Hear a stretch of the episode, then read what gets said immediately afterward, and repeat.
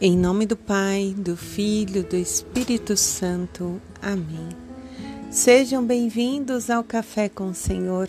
Hoje é terça-feira, 9 de janeiro de 2024. Damos início hoje ao primeiro dia do tempo comum. Eu sou Grazi Zamboni, é uma alegria estar com você. E vamos juntos pedir ao Espírito Santo que nos dê sabedoria, entendimento, conselho, fortaleza, temor, piedade, ciência, os dons que nos são necessários, Senhor, para que possamos fazer a Sua vontade nesse dia, que possamos te escutar, deixar com que o Espírito Santo venha agir em nós. Obrigada, Senhor, pela Sua presença, por Sua companhia. Meus queridos irmãos, hoje a palavra nos leva a refletir sobre a confiança, sobre súplica, sobre louvor e agradecimento. Na primeira eh, Samuel, do 1 ao, do 1 ao 9, do 9 ao 20, mas eu li o capítulo todo para contextualizar bem, nós vamos ter a história de Ana. Ana, que é casada com Eucana, e ele também tem outra esposa com dois filhos. Naquele tempo era permitido. E Ana é estéril, e isso faz com que a esposa de Eucana a humilhe, a despreze, e ela então vai se sentindo sempre inferior. Ele, apesar de amá-la, de tratar com carinho, mas nada disso mais consola o coração de Ana. Então eles fazem uma peregrinação e nessa peregrinação Ana se sente ainda né, muito humilhada, desanimada e ao chegar lá ela se ajoelha, chora e suplica a Deus que enviasse a ela um filho e que assim que ela parasse de amamentar esse filho, ela levaria ele lá para que ele ficasse servindo ao Senhor. E ao retornar dessa peregrinação, ela e seu marido, né, tem um momento e ela vem a ficar grávida. No próximo ano ela não vai, porque ela está amamentando, e diz ao marido que ela depois, quando parar de amamentar, vai levar o filho para servir ao Senhor. E assim vai acontecer. Se cumpre então ali uma promessa que ela fez, e da mesma maneira ela cumpre o seu voto porque Deus olhou para a humildade dela, para o coração que estava dilacerado e envia esse filho. Era algo que ela desejava. Mas Deus faz isso porque Samuel é o fruto da promessa. Também não só para Ana, mas para todo aquele povo. Samuel é o menino que vem, é o profeta, é o juiz que vai salvar, que vai lutar pelo seu povo. Ana, ao cumprir seu voto, ao chegar com ele, ao sacrificar o, o novilho, a fazer a entrega do vinho e do trigo, ela eleva seu clamor a Deus e também diz para ele que este é o menino que eu pedi para o Senhor e ele me ouviu. Ele está aqui para servir. E depois, cantando, louvando ao Senhor, ela diz: Meu coração exulta no Senhor, a minha força se levanta graças ao Senhor. Que a nossa força também possa se levantar diariamente no Senhor. Que a nossa súplica seja sincera, como foi a súplica de Ana.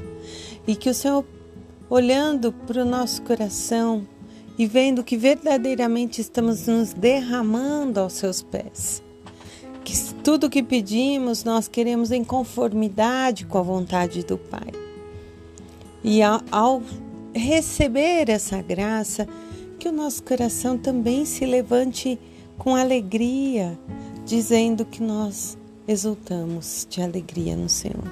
Que nós reconhecemos que quem nos faz ficar em pé é Ele é a graça dele. E assim nós vamos para a leitura hoje do Evangelho de São Marcos, no capítulo 1, do 21 ao 28, que nos leva a refletir que era um dia de sábado, portanto não se podia fazer milagres, né? E Jesus vai à sinagoga, pôs-se a ensinar, e as pessoas ficavam admiradas com o seu ensinamento, pois ele ensinava com autoridade. E os escribas, claro, foram ficando ali se sentindo ameaçados, né, com a presença de Jesus. Entre eles estava um homem com um espírito impuro que começou a gritar: Que queres de nós, Jesus Nazareno? Viestes para nos destruir?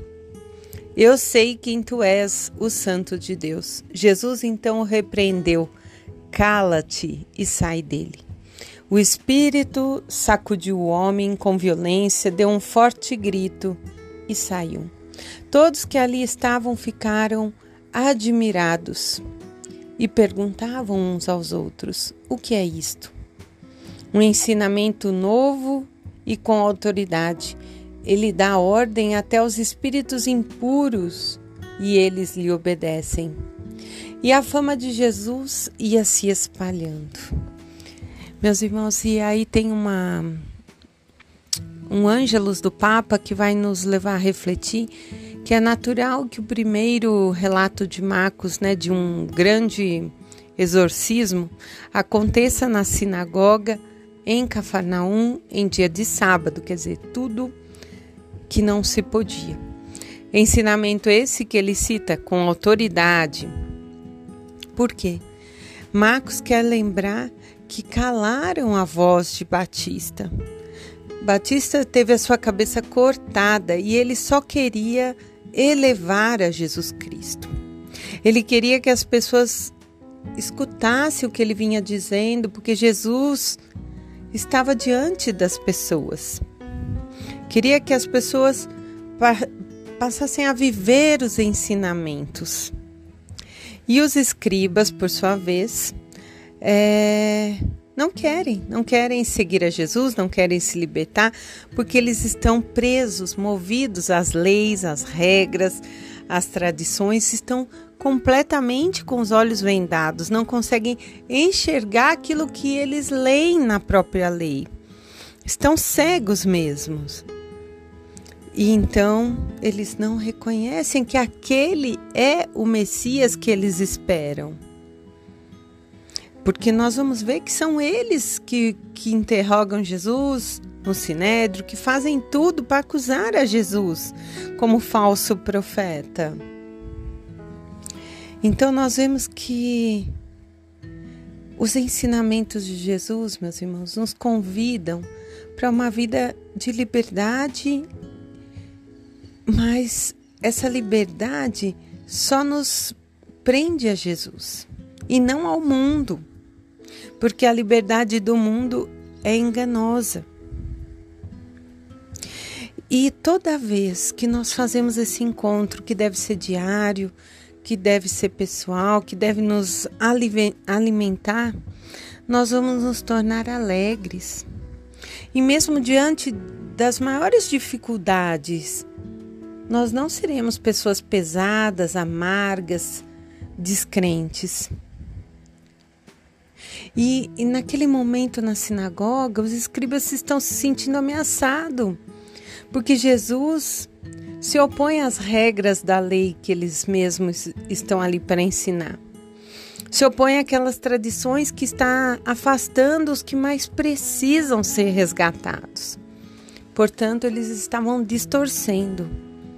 E meus irmãos, nós precisamos pedir diariamente a graça de não ter a nossa vida pautada assim como a dos escribas, com a visão fechada, mas sim sermos como Jesus.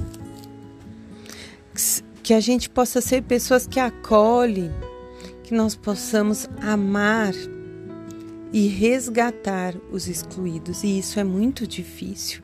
Que o Senhor nos dê a graça, pela luz do Espírito Santo, de amar os nossos difíceis, aqueles que para nós não se encaixam no nosso núcleo.